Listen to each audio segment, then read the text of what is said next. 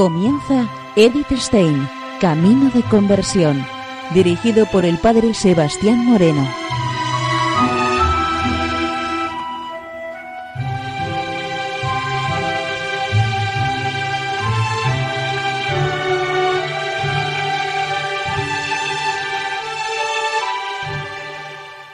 Muy buenos días, Nor de Dios. Seguimos conociendo a Edith Stein, Camino de Conversión. Y en esta emisión de hoy vamos a comenzar un nuevo escrito sobre la vida y el espíritu del Carmelo teresiano, que nos va a llevar durante varias emisiones. Amor con amor, vida y obra de Teresa de Jesús.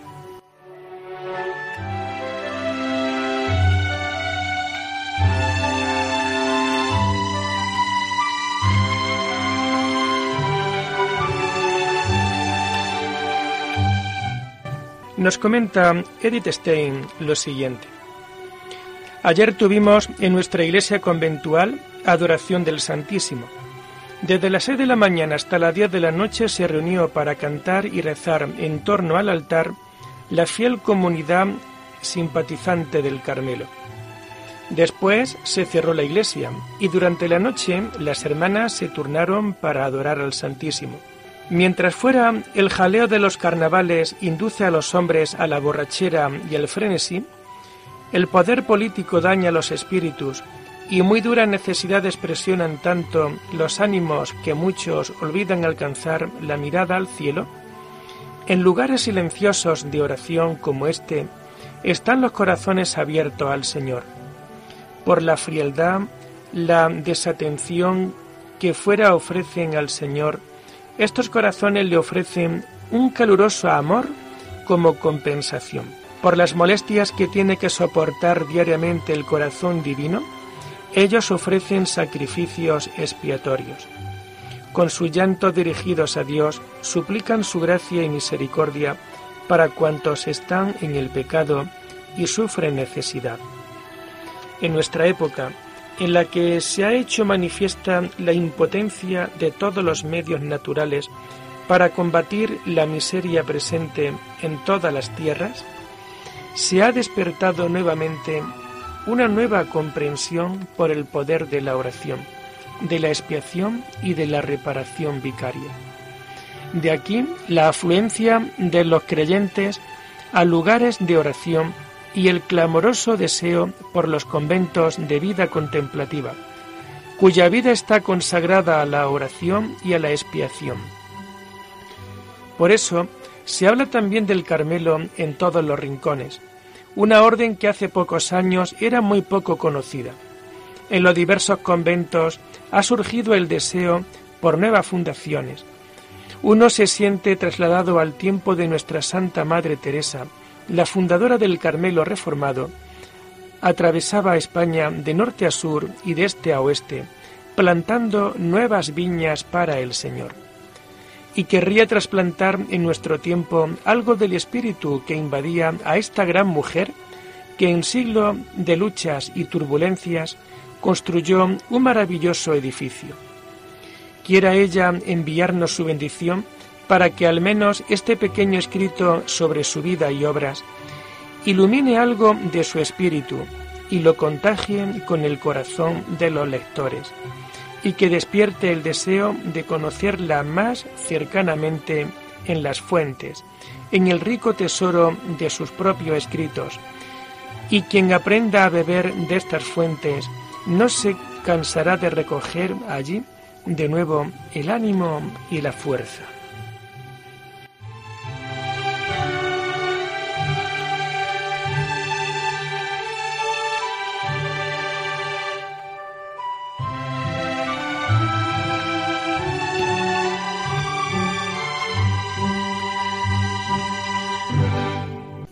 En el siglo de las luchas religiosas y del gran cisma de la Iglesia, desarrolló su actividad Teresa, compañera en raza y genio del defensor de la fe, Ignacio de Loyola.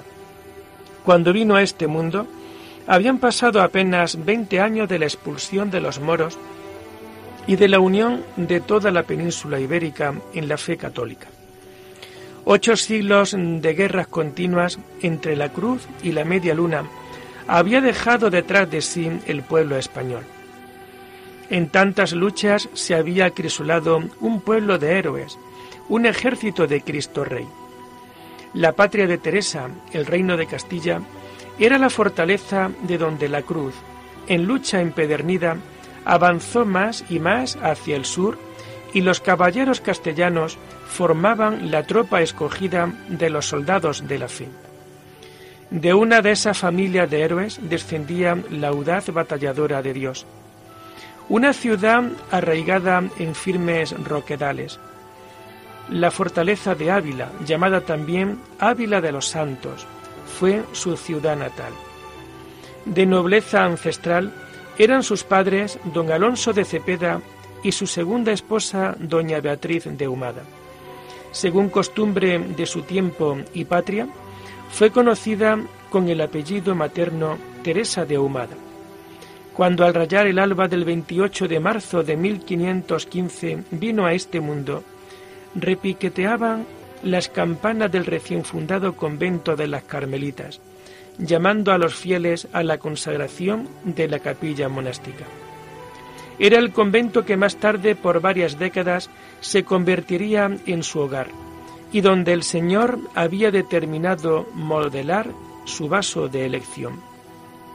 Teresa era la sexta de los hijos de su padre y la tercera de su joven madre, que contó entre los propios una hija y dos hijos de la primera esposa de su marido. A estos cinco mayores se unieron con el tiempo seis más. Don Alonso de Cepeda era un hombre de profunda piedad y de virtudes.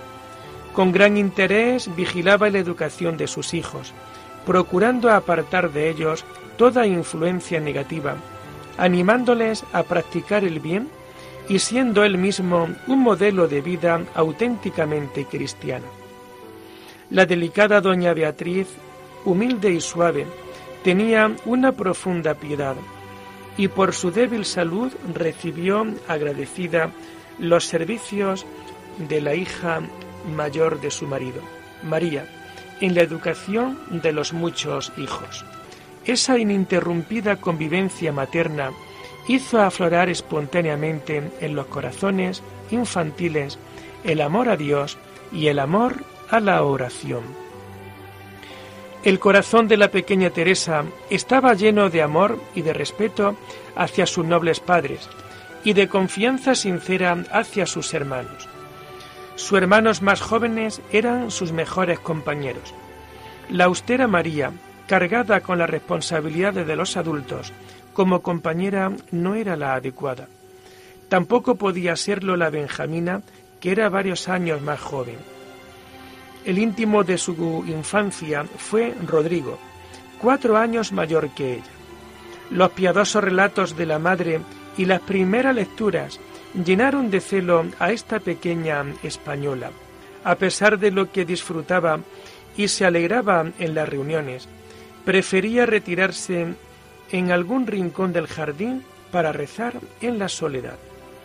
Se llenaba de alegría cuando podía dar limón a los pobres, y un buen día esta niña de siete años le cuenta a su hermano predilecto un plan secreto en el que ella había pensado.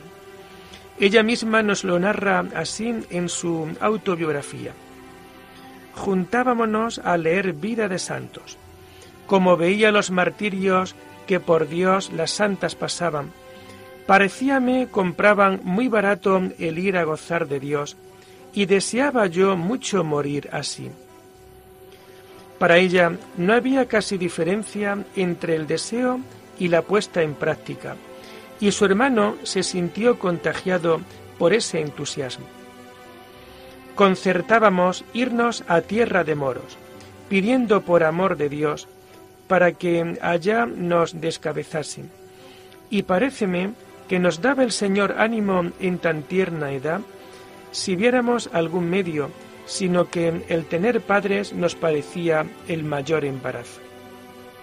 Pero el pensamiento del gozo eterno se sobrepuso al dolor de la separación. Espantábamos mucho el decir que pena y gloria era para siempre en lo que leíamos.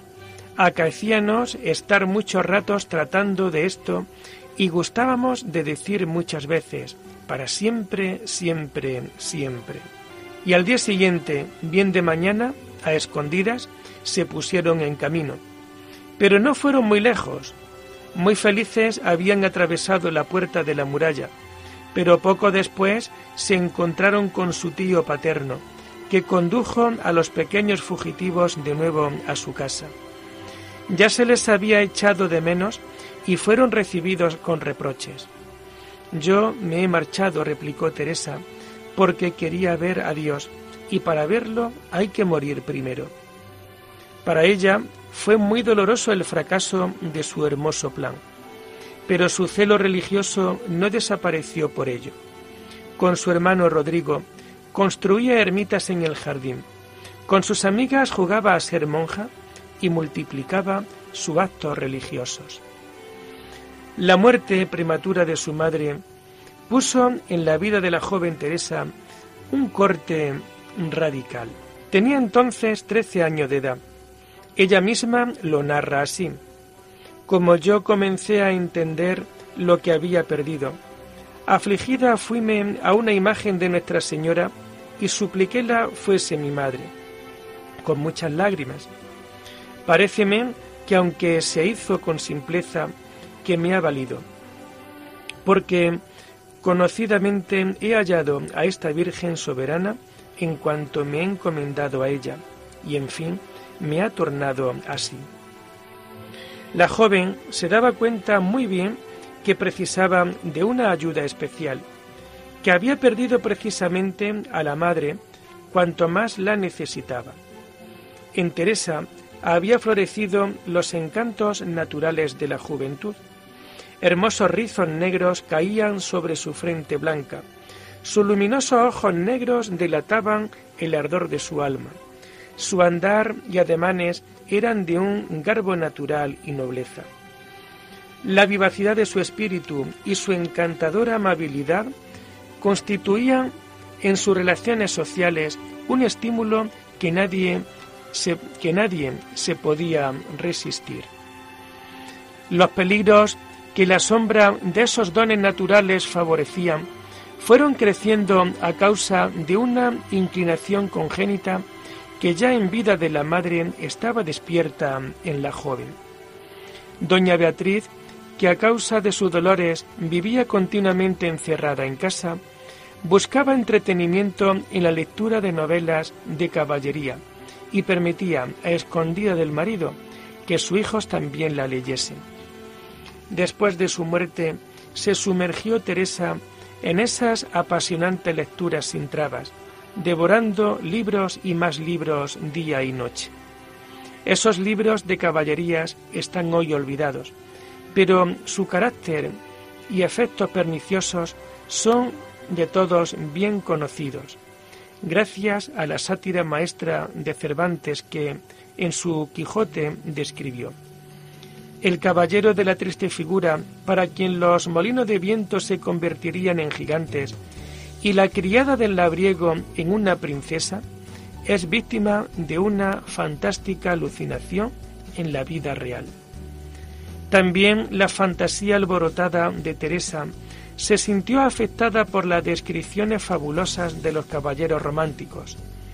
Su colorido chillón hizo desvanecer el suave encanto de las leyendas piadosas de su niñez. Con amargo arrepentimientos juzgaría más tarde esos extravíos de su juventud. Fatígame ahora ver y pensar en qué estuvo el no haber yo estado entera en los buenos deseos que comencé. Oh Señor mío, pues parece tenéis determinado que me salve, plega a vuestra majestad sea así no tuvierais por quien que no se ensuciara tanto posada a donde tan continuo habéis de morar? Fatígame, Señor, aún decir esto, porque sé que fue mía toda la culpa, porque no me parece os quedó a vos nada por hacer para que desde esta edad no fuera toda vuestra.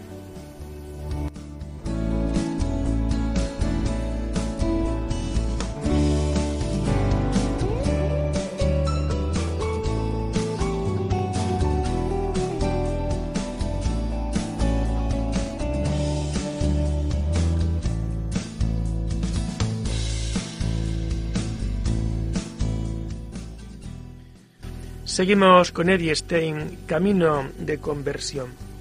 Nos comenta Edith lo siguiente. Era natural que la joven Teresa intentara asemejarse a las heroínas de sus novelas. Comencé a traer galas y a desear contentar en parecer bien, con mucho cuidado de manos y cabello, y olores y todas las vanidades que en esto podía tener. Duróme mucha curiosidad de limpieza, demasiada y cosas que me parecía a mí no eran ningún pecado muchos años. No faltaban admiradores de su belleza, pero el riguroso padre no admitía en su casa a jóvenes extraños.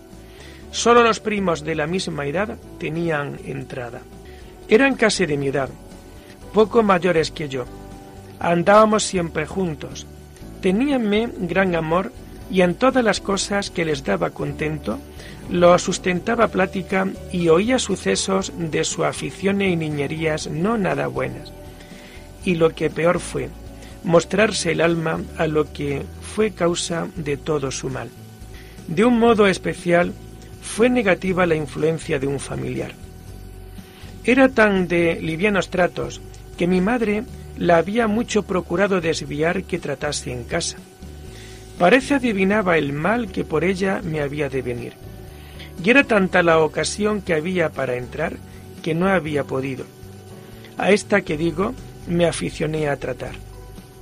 Con ella era mi conversación y pláticas, porque me ayudaba a todas las cosas de pensamiento que yo quería, y aún me ponía en ellas y daba parte de su conversación y vanidades hasta que traté con ella, que fue de edad de 14 años, y creo que más, para tener amistad conmigo, digo, y darme, y darme parte en sus cosas.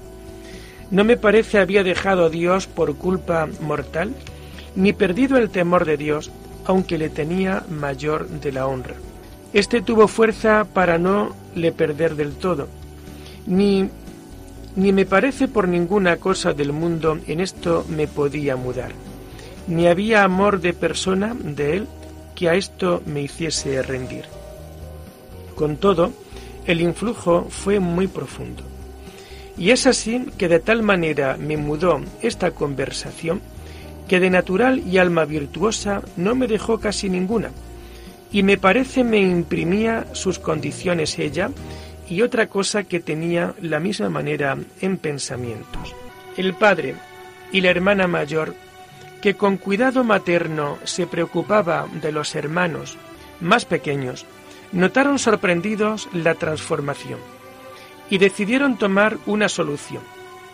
Cuando María tuvo que abandonar la casa paterna para seguir a su marido, don Alonso confió a su hija predilecta para su educación a las Agustinas. De repente, y sin despedirse, desapareció Teresa de aquel círculo alegre donde ella había sido el punto de atención. El convento de Nuestra Señora de Gracia era en Ávila muy bien considerado. Las grandes familias de la ciudad le confiaban a sus hijas. Los primeros días dentro de los muros claustrales le parecían a Teresa como si estuvieran en una cárcel. A aquella soledad se unía un martirio de escrúpulos por lo acaecido durante los últimos meses remordimiento de conciencia la atormentaban, pero ese mismo estado de ánimo no duró mucho. Pronto recuperó tranquilidad de espíritu y se ajustó sin dificultad a la vida del pensionado. María de Briceño, maestra de las niñas seglares y gran educadora, acaparó toda su atención. Dormía una monja con las que estábamos seglares que por medio suyo parece quiso el Señor comenzar a darme luz. Pues comenzando a gustar de la buena y santa conversación de esta monja, holgábame de oírla cuán bien hablaba de Dios, porque era muy discreta y santa. Comenzóme a contar cómo ella había venido a ser monja por solo leer lo que dice el Evangelio. Muchos son los llamados y pocos los escogidos. Decíame el premio que daba el Señor a los que todo lo dejan por Él. Comenzóme esta buena compañía a desterrar las costumbres que había hecho la mala y a tornar a poner en mi pensamiento deseo de las cosas eternas y a quitar algo de la gran enemistad que tenía con ser monja, que se me había puesto grandísima. Estuve año y medio en este monasterio harto mejorada.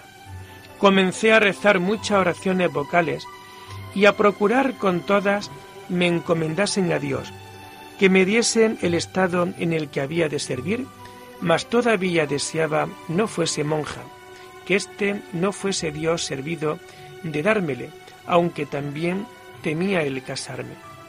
A cabo de este tiempo que estuve aquí, ya tenía más amistad de ser monja, aunque no en aquella casa, por las cosas más virtuosas que después entendí tenían que me parecían extremos demasiados. También tenía yo una grande amiga en otro monasterio, y esto me era parte para no ser monja, si lo hubiera de ser, sino donde estaba ella.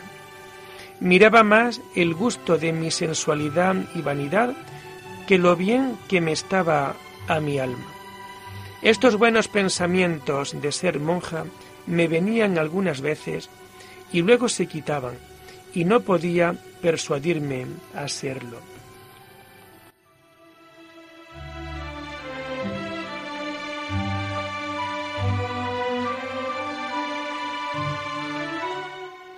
Teresa regresó a casa sin tener ideas claras sobre su futuro.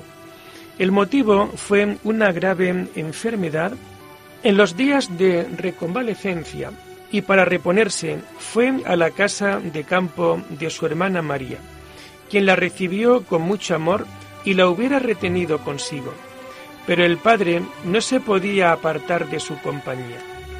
Él mismo fue a recogerla y de vuelta la dejó por algunas semanas en casa de su hermano Pedro Sánchez en Ortigosa, mientras él trataba de resolver algunos negocios. La permanencia en la casa del tío iba a ser decisiva para Teresa. La vida del tío estaba completamente dedicada a la oración y a la lectura de libros espirituales. Él le suplicó se lo leyera, aunque no era amiga de ellos, mostraba que sí, porque en esto de dar contento a otros he tenido extremo, aunque a mí me hiciese pesar. Esta vez no sería para su pesar. Bien pronto fue cautivada por los libros que su tío le daba a leer. Las epístolas de San Jerónimo, los morales de San Gregorio y las obras de San Agustín conquistan su espíritu y hacen renacer en ella el entusiasmo por lo santo de los años juveniles. Y a veces se corta la lectura y se engarza un diálogo entre el anciano y la joven lectora sobre temas serios y eternos. En ese ambiente madura la firme resolución de Teresa, una mirada rápida a su vida pasada. ¿Qué hubiera sido de ella si el Señor la hubiese llamado de esta vida en los días de vanidades y de traiciones? A semejante peligro no quería exponerse más. La salvación eterna, he ahí la meta de su vida futura, y para no perderla más de vista, tendrá que vencer como verdadera heroína su antipatía por ser monja, su amor exaltado a la libertad y su tierna aflicción a padre y hermanos. A la lucha interna sigue una lucha externa más encarnizada. A pesar de su religiosidad, don Alonso no quiere separarse de su hija predilecta. Todas las súplicas, todas las intervenciones del tío y de los hermanos son inútiles, pero Teresa no es menos testaruda que su padre. Dado que éste no concede el permiso, abandona a escondidas la casa paterna. Como en su primera y pueril aventura, es también un hermano el confidente en esta segunda y más trascendental aventura. Ya no es Rodrigo el que está en España, pues presta sus servicios a las recién descubiertas tierras americanas. En su lugar es Antonio el confidente, dos años más joven que Teresa. Ella misma nos lo cuenta así. En estos días que andaba con estas determinaciones, había persuadido a mi hermano mío a un hermano mío a que se metiese fraile, diciéndole la vanidad del mundo, y concertamos entrambos de irnos un día muy de mañana al monasterio a donde estaba aquella mi amiga, que era al que yo tenía mucha afición. Acuérdaseme a todo un parecer y con verdad que cuando salí de casa de mi padre no creo será más el sentimiento cuando me muera, porque me parece cada hueso se me apartaba de por sí, que como no había amor de Dios que quitase el amor del Padre y parientes, era todo haciendo una fuerza tan grande que si el Señor no me ayudara, no bastaran mis consideraciones para ir adelante. Aquí me dio ánimo contra mí, de manera que lo puse por obra. Aquí Antonio acompañó a su hermana hasta la puerta del convento de las Carmelitas y él se dirigió después a Santo Tomás de los Dominicos, en donde pidió ser admitido. Era el día de ánimas de 1533. Y lo dejamos aquí por hoy, invitándoles a seguir profundizando en la vida y en el mensaje de Edith Stein.